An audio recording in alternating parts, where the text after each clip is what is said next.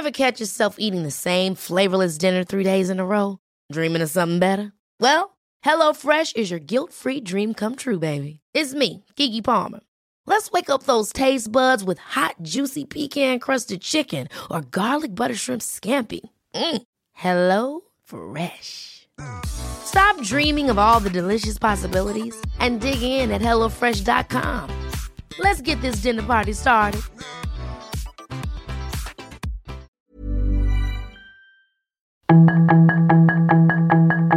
Tarde a tarde, lo que necesitas saber de forma ligera con un tono accesible. Solórzano, el referente informativo.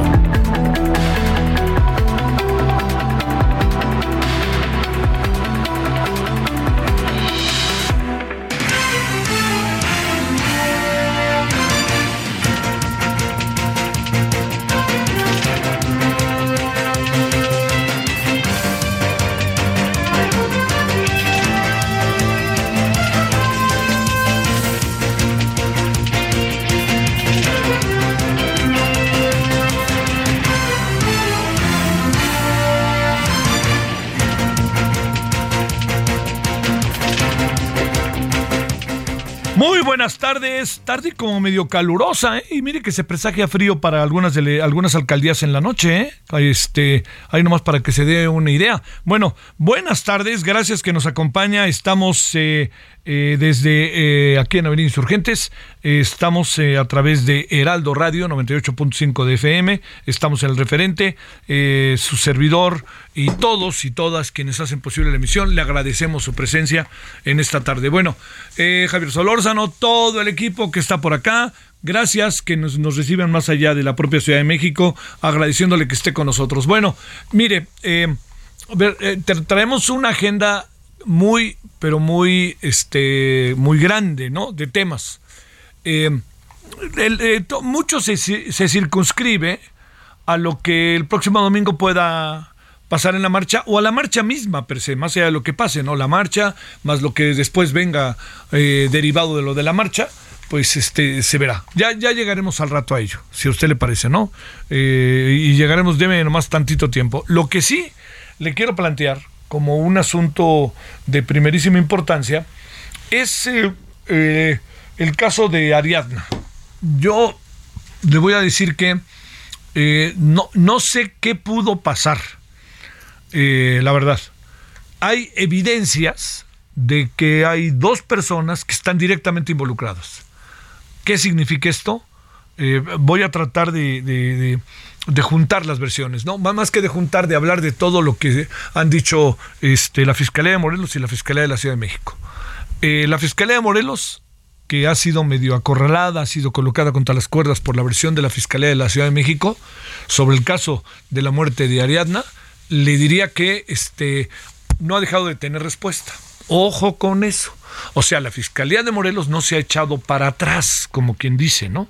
Y la Fiscalía de Morelos, además, ha mostrado a través de personas eh, sumamente capacitadas, con una gran experiencia en temas forenses, ha ratificado su versión. Eh, la jefa de gobierno, que de repente parece fiscal, ha señalado e impugnado al fiscal, ¿no? Ha dicho que escondido, ha dicho muchas cosas. Y la versión que tenemos de la Fiscalía de Morelos no alcanzamos a ver qué, qué se escondió, ¿no? Eh, que hay ahí un diálogo respecto a que tiene intereses el señor Raudel en Morelos. Ahora resulta que hay versiones en donde también tiene intereses en la Ciudad de México. Entonces todo se vuelve relativo, lo que no quiere decir, que quede claro, que aquí de por medio haya dos o tres cosas que merezcan una enorme atención, ¿eh? una enorme atención de, de las partes. La pregunta aquí es, eh, digamos, no, se trata de quién tiene la razón, ¿no? Porque pues a lo mejor el que tiene la razón aparentemente ante nosotros es el que grita más o el que tiene más potencia su, su discurso, ¿no? Porque pues no es lo mismo a lo mejor ser fiscal de Morelos que fiscal de la Ciudad de México. El asunto está en qué pasó. Ese es el asunto. Es lo que yo creo que es la pregunta más importante que hay que hacer y es la que hay que responder. Porque es evidente que estamos entrando en un terreno de juego político. ¿Por qué? Porque la señora Claudia Sheinbaum se ha ido con todo contra el fiscal de Morelos. Y digamos, algunas cosas uno dice, bueno, pues tiene la razón, pero, pero también aquí de por medio, por favor, no nos hagamos, hay otra variable. Y esa otra variable es, ¿qué pasó? O sea, nos dicen una y otra vez que hay feminicidio y nos dicen desde el estado de Morelos que no hay feminicidio como tal, que incluso algunos de los golpes o de moretones o algo que tenía que, que tenía Ariadna tenían que ver con hechos que se pudieron haber suscitado pero que no causan la muerte. Entonces, o sea, porque si se trata de gritar más y yo tengo aquí el mayor micrófono y doy conferencias diario, pues va a tener razón la señora Claudia, ¿no? Porque ya le digo que hasta parece fiscal. Pero si por otra parte el fiscal de Morelos nos está dando esta versión, su gente, pues es porque suponemos que lo tienen bien planchado el asunto. ¿Usted cree que vale la pena la familia de, de Ariadna este, que esté viviendo todo esto? Vamos a suponer, la propia Ariadna, ¿no? Juguemos a que está viva y que ve todo esto. ¿Qué pensaba de todo esto?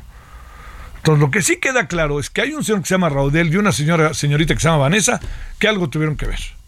Eso queda muy claro. Pero la responsabilidad es directa de ellos. A ver, lo voy a decir así crudamente. ¿Ellos mataron a Ariadna? ¿Sí o no? Ese es el asunto. O la mató un tercero.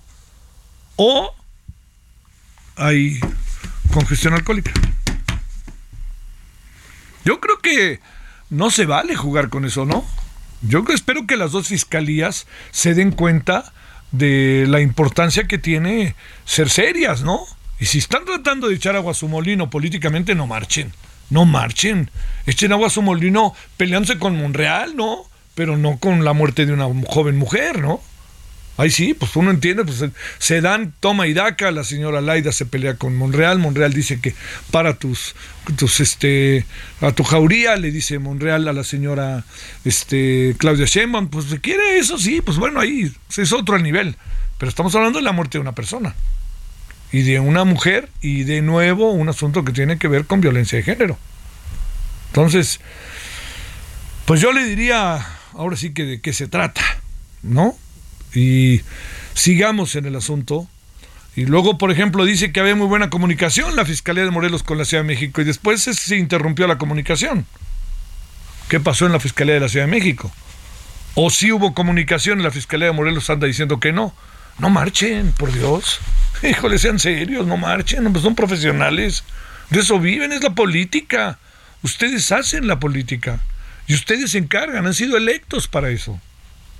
Entonces, cuando más los queremos, no los queremos cuando inauguran una obra y le sacan fotos.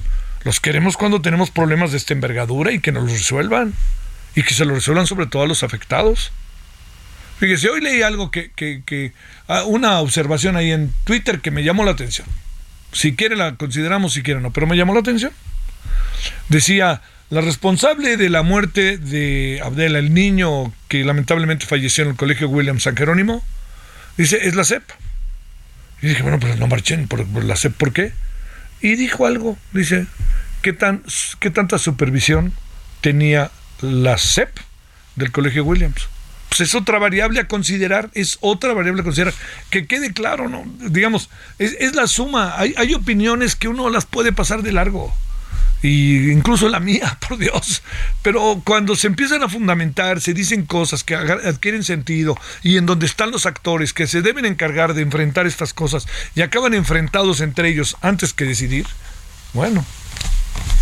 Yo escuché hoy a la señora médica leguista de la Fiscalía de Morelos, escuché todo lo que dijo y yo dije, pues digo, no podemos descartar lo que dijo, no lo podemos descartar sin que esto quiera decir nada más que eso, que juntemos las versiones para poder tener algo que le dé justicia a Ariadna y a su familia.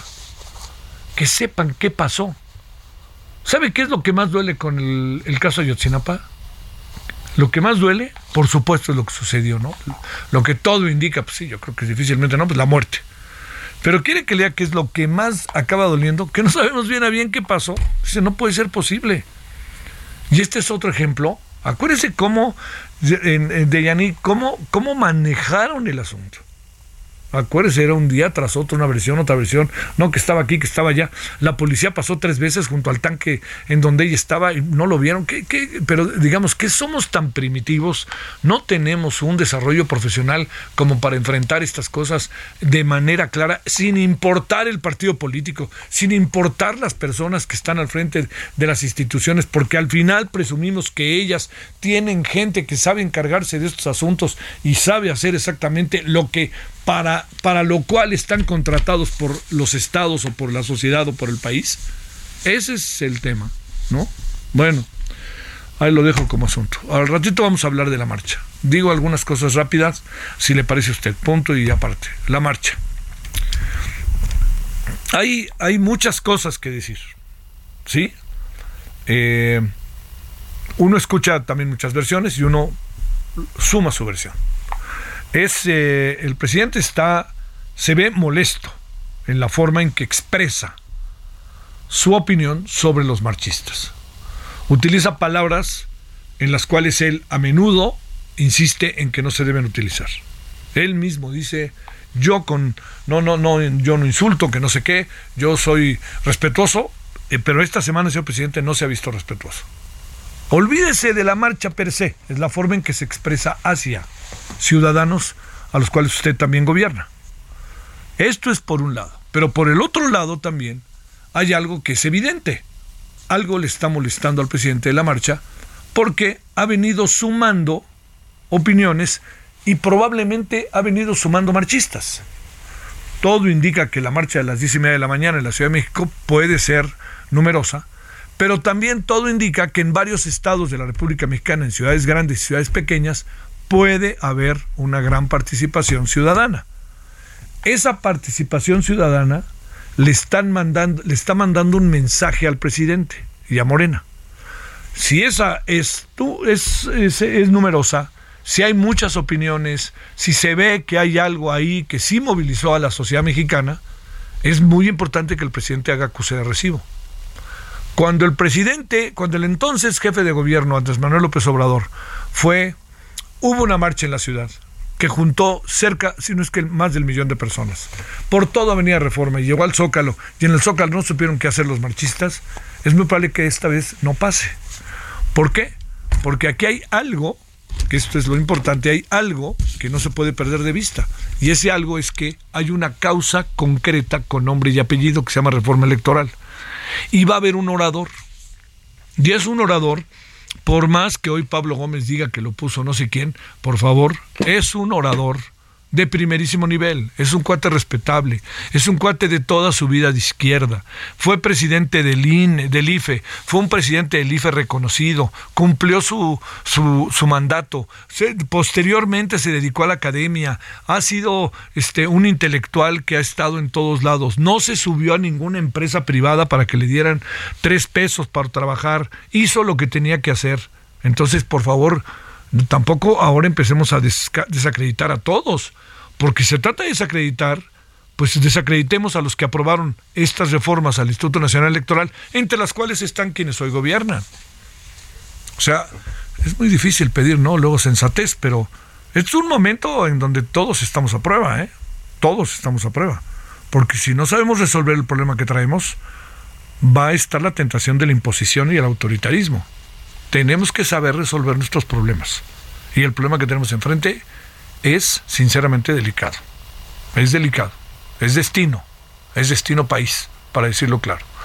Bueno, cerremos diciéndole que en un ratito vamos a conversar con una, eh, una experta, experta, experta en temas de energía y de medio ambiente para hablar de la propuesta de México en la COP27, la conferencia de las partes, allá en Egipto, que se está llevando a cabo estos días.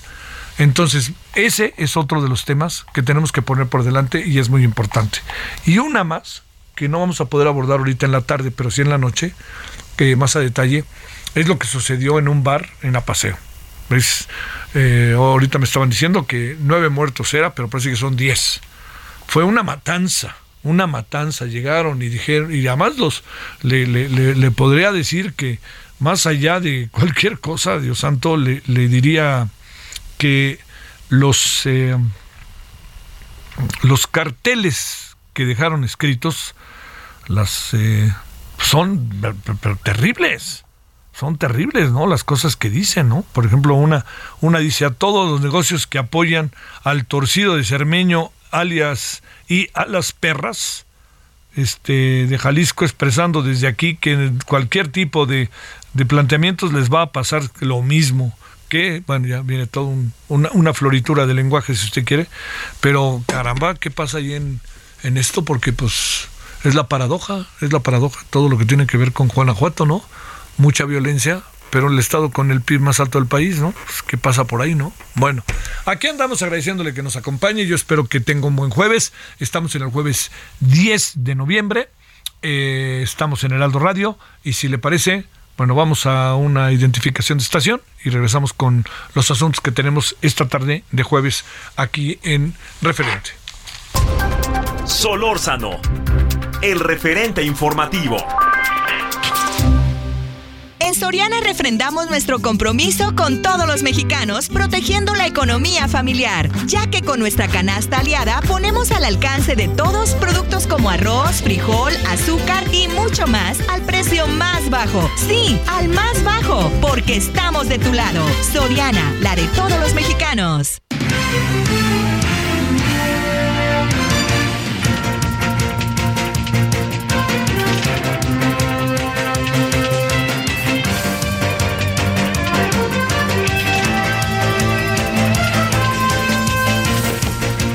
Aquí andamos agradeciéndole que esté con nosotros. Vámonos con Carlos Navarro. Querido Carlos, ¿qué es lo que traes esta tarde? Te saludo con gusto. Buenas tardes, Javier. Te saludo con gusto a ti, al auditorio. Días complicados ha vivido la Ciudad de México. Y en este caso ya se detuvo al sujeto que manejaba el taxi desde el que se aventó Lidia Gabriela el pasado primero de noviembre.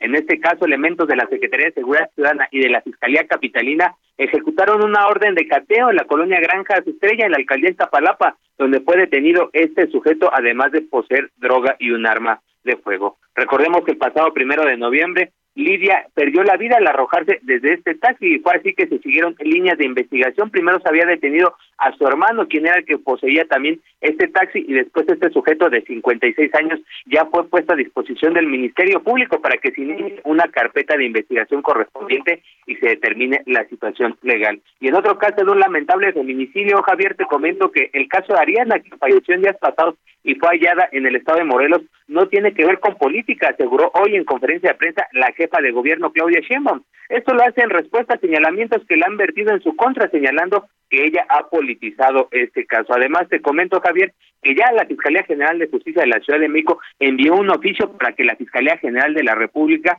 asuma ese caso y lleva a cabo las investigaciones. Así los avances en estos dos lamentables feminicidios aquí en la Ciudad de México, Javier. Oye, este Carlos, es que la verdad, ¿no? El caso de Ariadna está cada vez se ve más complicado, ¿no?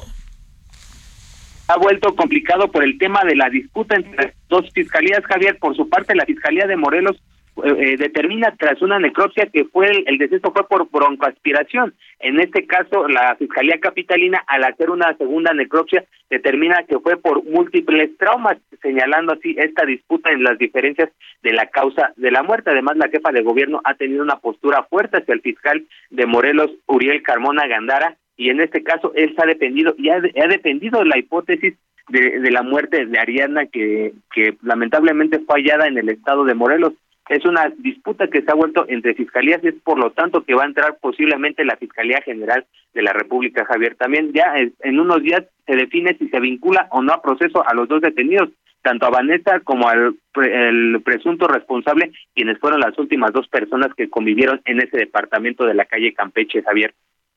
Pero fíjate, ¿no?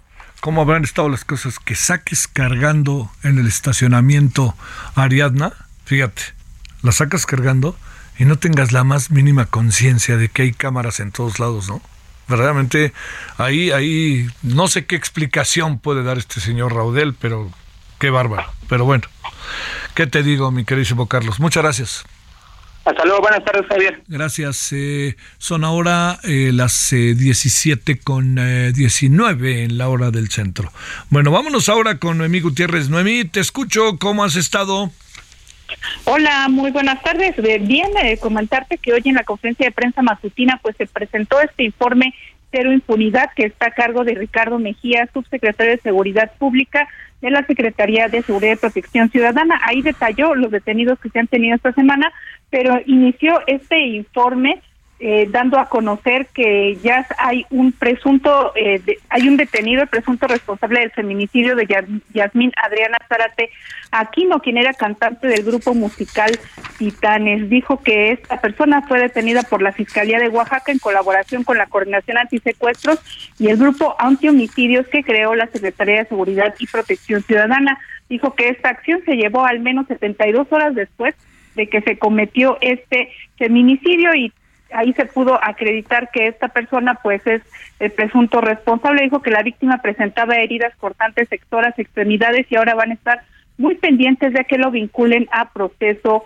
penal, pero también en la conferencia de prensa matutina, pues Diego Prieto Hernández, director general del Instituto Nacional de Antropología e Historia, pues presentó un informe de los avances que se tienen sobre todo para el resguardo de bienes arqueológicos en esta ruta de 1.550 kilómetros del Tren Maya. Dijo que hasta el momento se han registrado y reservado 28.963 bienes, pero ahí también hizo énfasis es que se está haciendo todo un trabajo en recuperación e investigación en arqueología subacuática en todo lo largo de este tramo. Dijo que se van a cuidar todos los acuíferos, principalmente en la península de Yucatán, que tiene 350 kilómetros de ríos subterráneos. Se van a contar todos los cenotes y sobre todo las innumerables cuevas, cavernas inundadas y dijo que ya se está avanzando, principalmente se ha avanzado en los tramos 1 al 4, donde ya se concluyeron todos los trabajos de excavación, en tanto que del tramo 4 la excavación ya va al 80%, en los tramos 5, 6 y 7 que han sido los que han causado pues más polémica, dijo que principalmente se tiene ya todo el registro y se ha identificado material arqueológico y se sigan los trabajos de recuperación y excavación. Este informe se ha presentado prácticamente cada 15 días, porque dijo hoy el presidente Andrés Manuel López Obrador, pues será constante porque quieren dar a conocer que se está cuidando toda esta ruta de Tren Maya, aunado a la polémica que ha habido sobre el tema de la devastación ambiental, Javier. Pues este, como sea, pues el gran asunto es 5, 6 y 7, ¿no? Es ahí donde está la, la bronca y en donde dicen que lo que se ponga se va a hundir, ¿no? Entonces, pues cuando nos convenzan, pero más que nada cuando demuestren que esto es posible, pues me parece que daremos un paso ya muy importante para finalizar la caricísima obra, ¿no? Sí, hasta el momento pues ellos aseguran que están cumpliendo con todas las normas y en el caso de Diego Prieto, pues ellos dicen que están trabajando con un equipo multidisciplinario, que se van a cuidar todos los bienes arqueológicos, pero bueno, no hay finalmente otro ojo que pueda ver que en realidad está sucediendo todo esto y que no se está afectando sobre todo el patrimonio, toda esta cultura eh, eh, maya que se tiene en el sureste del país. Adiós, Noemí, muchas gracias. Buenas tardes. Bueno, vámonos a las 17.22 en la hora del centro. Estamos tratando eh, de ir a la COP27. Vámonos con Misael Zavala. Misael.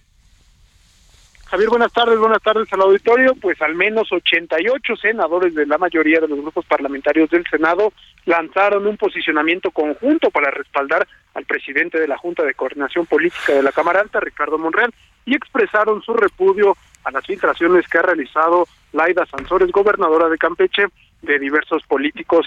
El documento contiene las firmas de 38 senadores de Morena, 13 de Acción Nacional, 12 del PRI, 12 de Movimiento Ciudadano, también 5 del Partido Verde Ecologista, 3 más del Partido de la Revolución Democrática y 4 del Grupo Plural. En este posicionamiento, los legisladores expresan su más enérgico rechazo a los ataques de la gobernadora de Campeche, Laida Sansores, en contra del senador Ricardo Monreal. Incluso afirman que no aceptarán agresiones contra ninguno de los 127 senadores de la República que representan la pluralidad de la nación. ¿Quiénes firman este posicionamiento? Pues nada más y nada menos que los coordinadores parlamentarios del PRI, Miguel Ángel Osorio Chong, también del Movimiento Ciudadano Clemente Castañeda, del Partido de la Revolución Democrática Miguel Ángel Mancera y también del Verde Ecologista de México Manuel Velasco y quienes pues prácticamente pues no firmaron este posicionamiento fueron los eh, senadores del Partido del Trabajo y también del Partido de Encuentro Social, además de 21 senadores de Morena,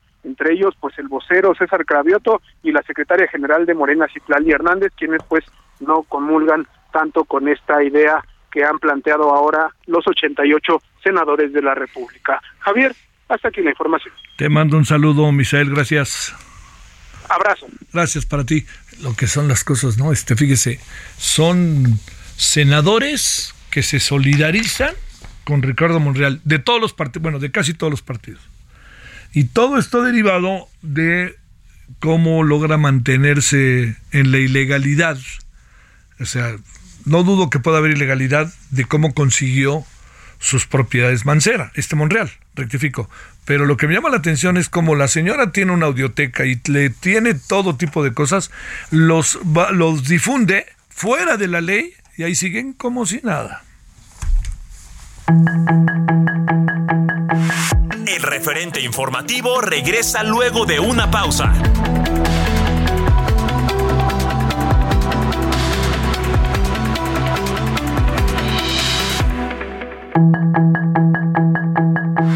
Estamos de regreso con el referente. It's that time of the year. Your vacation is coming up. You can already hear the beach waves, feel the warm breeze, relax, and think about work. You really, really want it all to work out while you're away.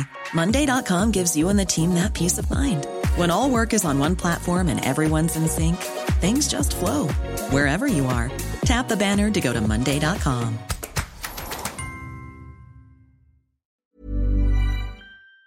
Informativo.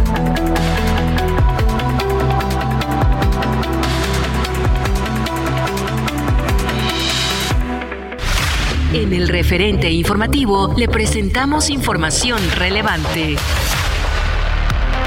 Conductor del taxi del que se arrojó Lidia Gabriela fue detenido. Fiscalía de Morelos insiste en que Ariadna murió por broncoaspiración y no golpeada. Detuvieron a Edmundo N., presunto asesino de Yasmín Adriana.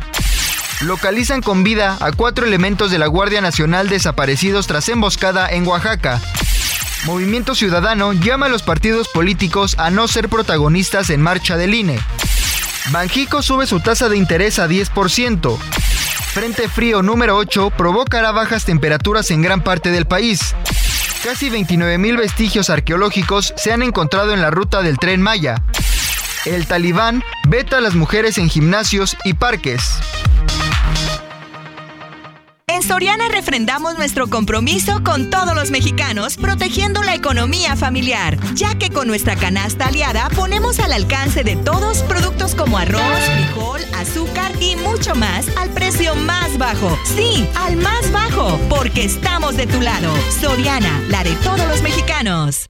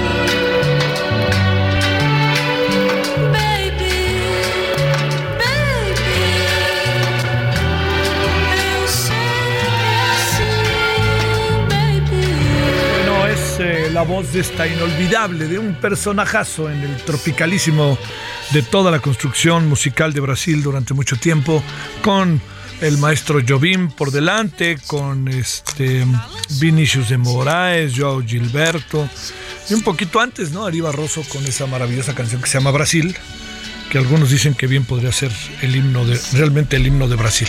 Resulta que Gal Costa, con 77 años de edad, andaba ya mala. Incluso interrumpió varios este, conciertos. Eh, se puso mala, se pensó que iba a liberar el asunto, pero lamentablemente falleció el lunes, el martes, sí, en estos días, eh, lo que motivó incluso para que el presidente eh, Luis Ignacio Lula da Silva hiciera una reflexión sobre esto, el presidente electo, eh, allí en Brasil, y mucha gente ha estado verdaderamente triste. Una mujer un poquito adelantada a su tiempo brasileño, ¿eh? este, formaba parte de todo un grupo, que es un grupo que, que Gilberto Gil, ¿no? Este, no era un grupo, era un grupazo, pues estos eran los Caetano, que eran este Caetano la Caetano y Gilberto Gil la querían mucho a esta mujer, pero sobre todo pues era ahí sí se lo digo, ¿eh? un, mujerón ahí de estas se, par- se, se paraba en la en la ¿cómo se llama? en la en el escenario y babolas, ¿no? Yo la vi aquí una vez y la vi otra vez, perdóneme, la vi en Río de Janeiro. ¡Uf! ¡Qué mujer! La verdad, cantante maravillosa. Pues en paz descanse, se va cerrando una época que deja una gran herencia, ¿no? Pero se va cerrando una época muy, muy importante de la música brasileña, ¿eh? Muy, muy importante. Esta canción se llama Baby. Eh, algo de inglés cantaban, pero más bien lo que cantaban era en portugués y en portuñol. Aquí le fue muy bien cuando vino y sobre todo muchas hombres, mujeres, todos, todo el mundo quería hablar con ella. O sea, le digo, no, una cantante con una, además con un perfil muy padre, diría yo. Pues en paz descanse. Desde ayer algo le dije, pero ahora ya se lo, se lo puedo confirmar y le dimos un poquito de tiempo a la maestrísima Gal Costa.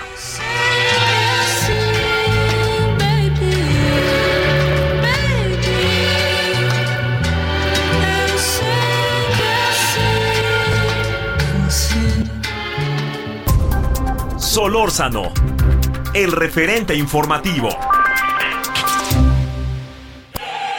La nueva promo del buen mes de Total Play está impresionante. Porque es una promo que sí es promo. Llévate 150 canales, 100 en HD para que veas tus programas favoritos, además de 50 megas extra para navegar. Un servicio de TV adicional por 4 meses y por tiempo limitado, el nuevo Total Play TV y un Wi-Fi Pro sin costo de por vida. Cámbiate ya y vive la experiencia Total Play.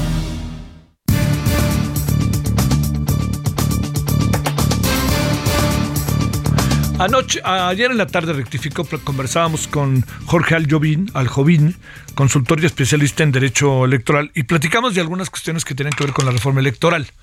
Y ya no nos dio tiempo de seguir y le pedimos que nos tomara la llamada este día, lo cual agradecemos, para hablar de el otro gran tema, el otro gran tema que tenemos que es la reforma electoral y lo que eventualmente puede pasar con la marcha del domingo, la convocatoria, pensar la marcha, ¿no? Así para, para ver cómo la ve alguien como Jorge, que es consultor y especialista en derecho electoral. Gracias de nuevo, Jorge, por tomar la llamada. ¿Cómo has estado? Muy buenas tardes, mi querido Javier. Un gusto estar contigo. Gracias por los dos días seguidos. ¿eh?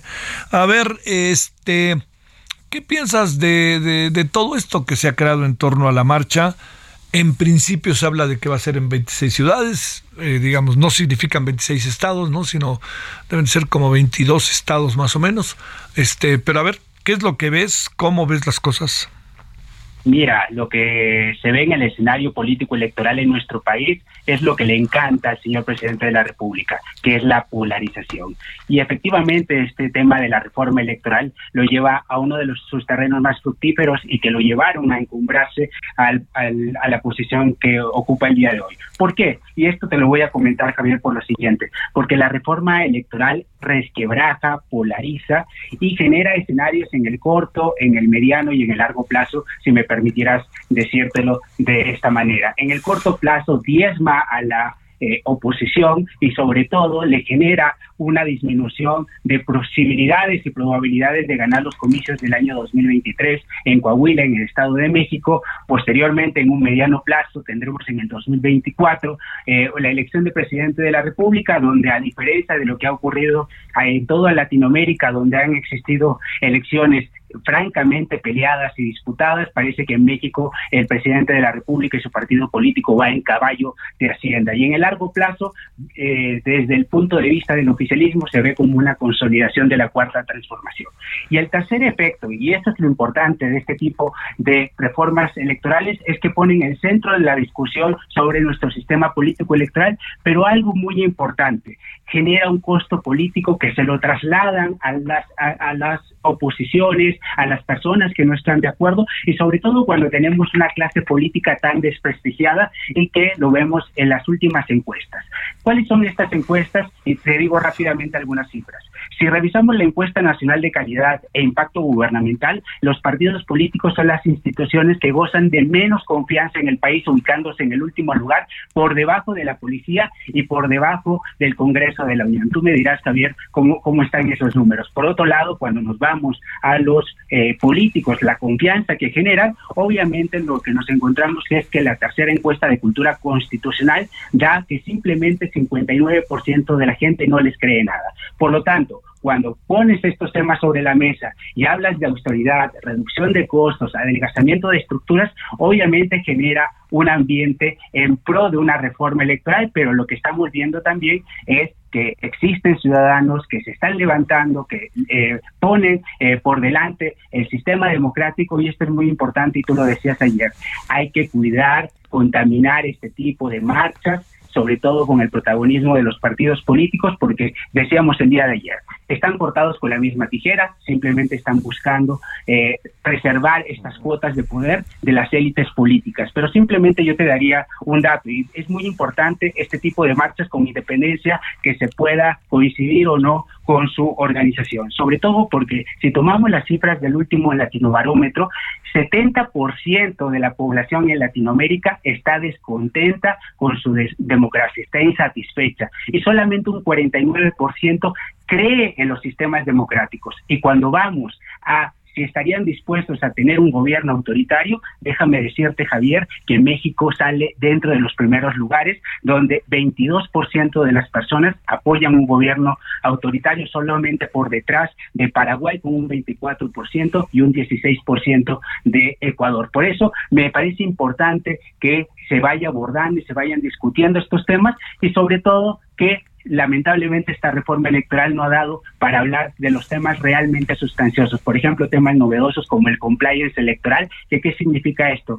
La generación de procedimientos y buenas prácticas para que los partidos tengan un debido control de sus actividades, lo cual en términos prácticos llevaría a una responsabilidad individual de los partidos políticos con independencia de la responsabilidad de sus dirigentes. Y te lo pongo así de simple y sencillo y te lo digo rápido.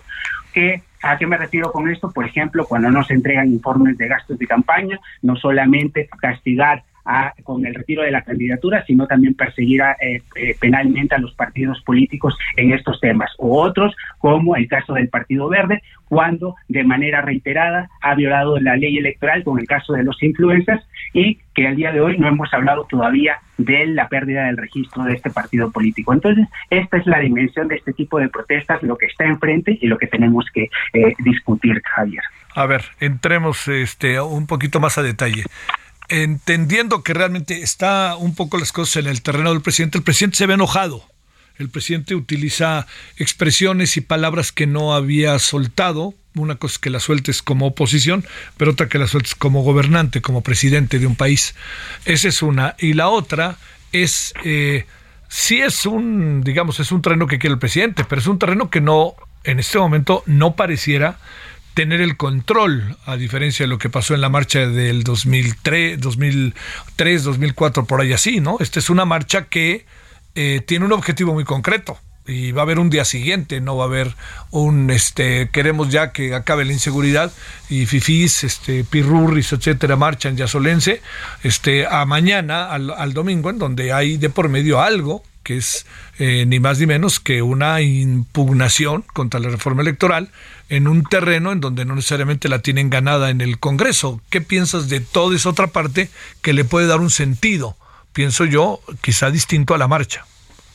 Efectivamente, Javier, como tú lo dices, habrá un mañana y eso es muy importante porque me parece que estamos ante el primer movimiento social con una vocación genuina, a diferencia de lo que ha ocurrido en movimientos anteriores, marchas que eh, simplemente han demostrado la falta de organización y la desunión por parte de la oposición, donde prácticamente tenemos al Partido Revolucionario Institucional siempre eh, buscando el costo-beneficio eh, por parte de su presidente a partir de los procedimientos que tiene en curso. Pero esta es la oportunidad, y eso lo decías tú muy bien ayer, no contaminar este tipo de marchas con los intereses particulares de los partidos políticos. Y me parece que una muy buena señal sería que no solamente tengan un papel secundario, sino que también acudan en su carácter de ciudadanos, porque en el momento que este tipo de marchas se contaminen con eh, las siglas de cualquiera de los partidos de la oposición, me parece que es ahí donde perderá su este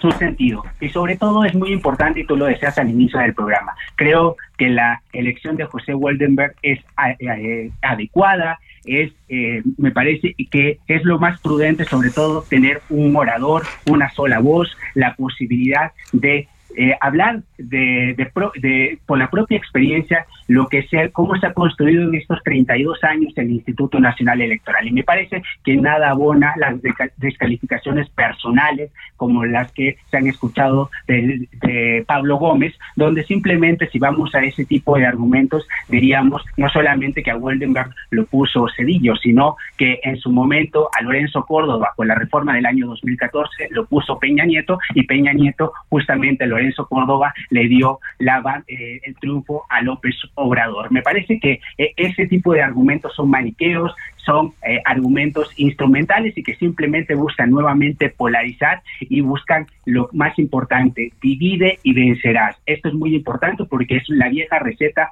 que tenía el Partido Revolucionario Institucional, lo cual nos lleva a pensar nuevamente. Si López Obrador y su movimiento de la Cuarta Transformación son una nueva izquierda en América Latina o simplemente son un refrito del Partido Revolucionario Institucional que busca justamente un poder hegemónico dentro de las instituciones, beneficiarse de ellas y luego eh, controlarlas. Me parece que este tipo de marchas son benéficas, sobre todo por el mensaje que entregan, pero lo más importante, creo que no es patrimonio de ningún partido político y debe ser plenamente ciudadana. ¿Qué crees que pase el domingo? Me parece que lo que va a ocurrir el domingo es una catarsis importante, sobre todo porque ya dejaremos de simplemente de las descalificaciones personales de, uno u otro bando, donde vemos, por ejemplo, la estridencia de la senadora Lili Telles, donde acusa de con diversos epítetos al oficialismo y de parte del señor presidente de la mañanera justamente refiriéndose con estos calificativos. Entonces me parece que esta lógica de amigo-enemigo se difuminará y existe un espacio para que exista la deliberación de los asuntos públicos. Y esto es importante que lo entienda la oposición. No es la voz de los mismos de siempre, no está cooptada por sus dirigencias y sus cúpulas, sino que es necesario en este momento que esos ciudadanos que se están quejando, que están protestando y que están levantando la voz y que señalan que el INE no se toca, sean los principales actores y artífices de una reforma electoral donde debemos dejar de lado el protagonismo y buscar simplemente eh, el poder por el poder y creo que esta es la oportunidad de un movimiento ciudadano y eso es muy importante, la ciudadanización de este tipo de protestas que en su momento tú lo viste en Chile, eh, que generó un movimiento social y eso es lo que requerimos, sobre todo si eh, de cara al año 2024, donde si no queremos que la elección ya esté decidida, es el momento y es el punto de inflexión y por eso le importa tanto al señor presidente de la República. Te mando un gran saludo y muchas gracias, Jorge Arcobín. Gracias. Te lo agradezco, mi querido Javier. Gracias. 17:47 en la hora del centro. Solórzano, el referente informativo. En Soriana refrendamos nuestro compromiso con todos los mexicanos, protegiendo la economía familiar, ya que con nuestra canasta aliada ponemos al alcance de todos productos como arroz, frijol, azúcar y mucho más al precio más bajo. Sí, al más bajo, porque estamos de tu lado. Soriana, la de todos los mexicanos.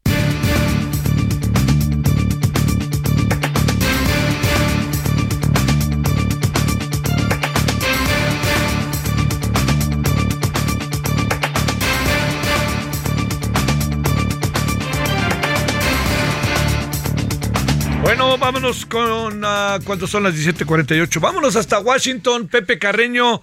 ¿Qué vamos viendo del sprint final de esta elección de intermedia? ¿Cómo estás, Pepe, editor de la sección Orbe del Heraldo de México?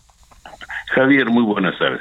Mira, para tratar de poner las cosas así muy rápido, el, por un lado, están toda la atención está pendiente en, en los estados de Nevada y de Arizona, donde se está realizando el recuento final en, en términos de la elección para senadores.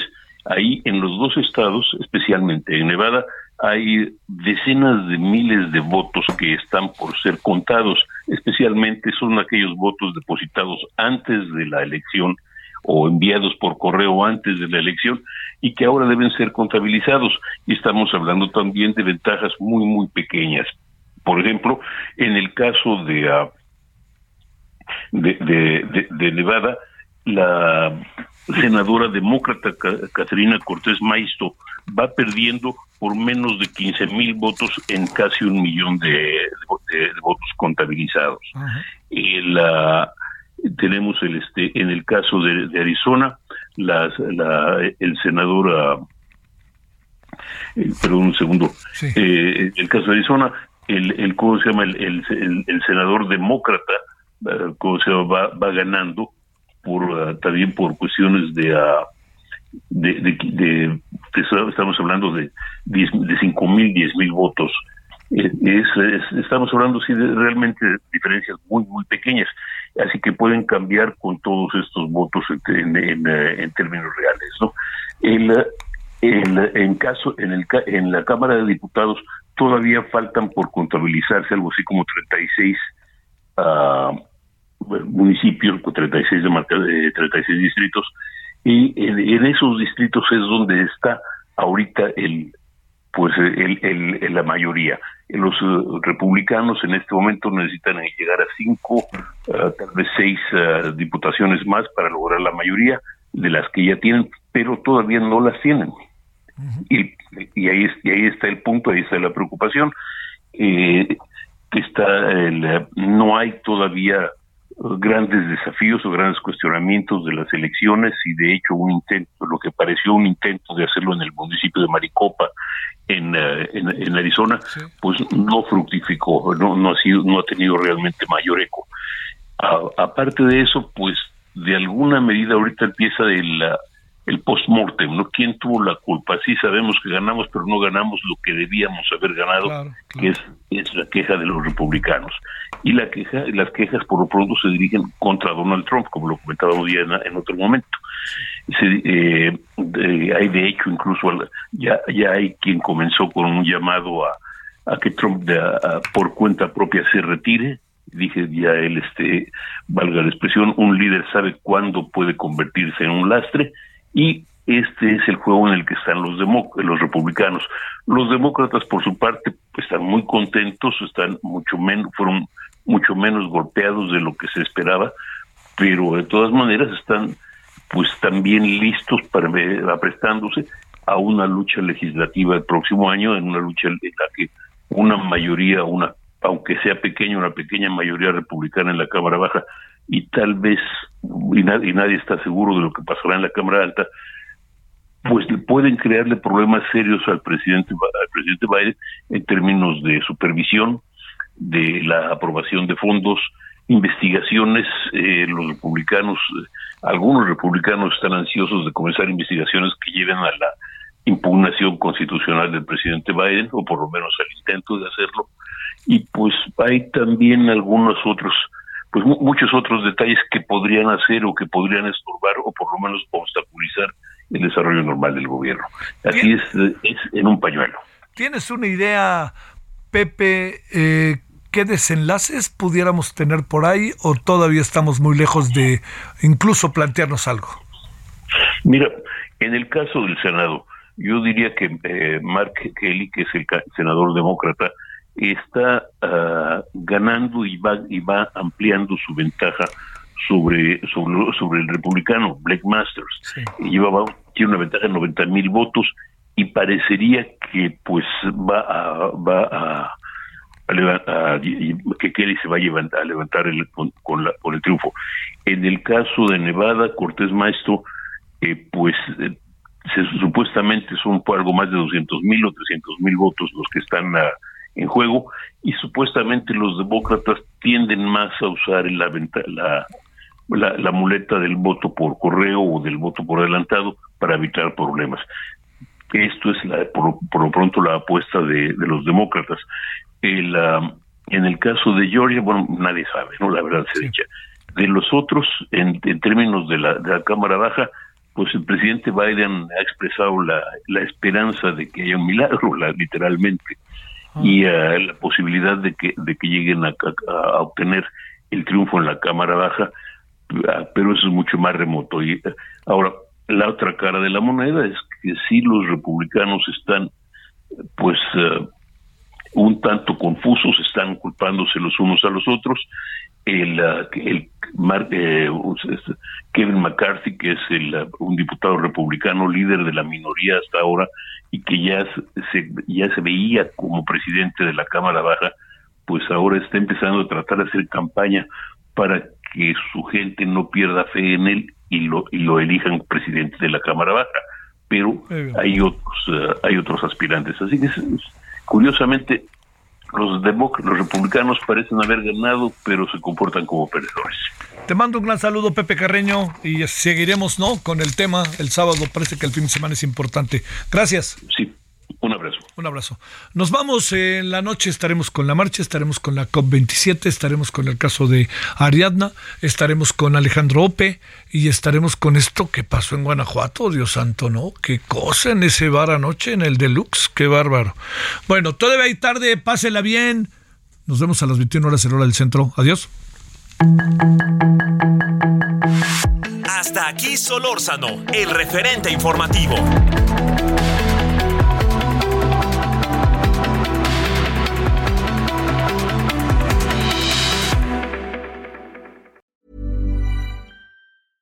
Ever catch yourself eating the same flavorless dinner three days in a row?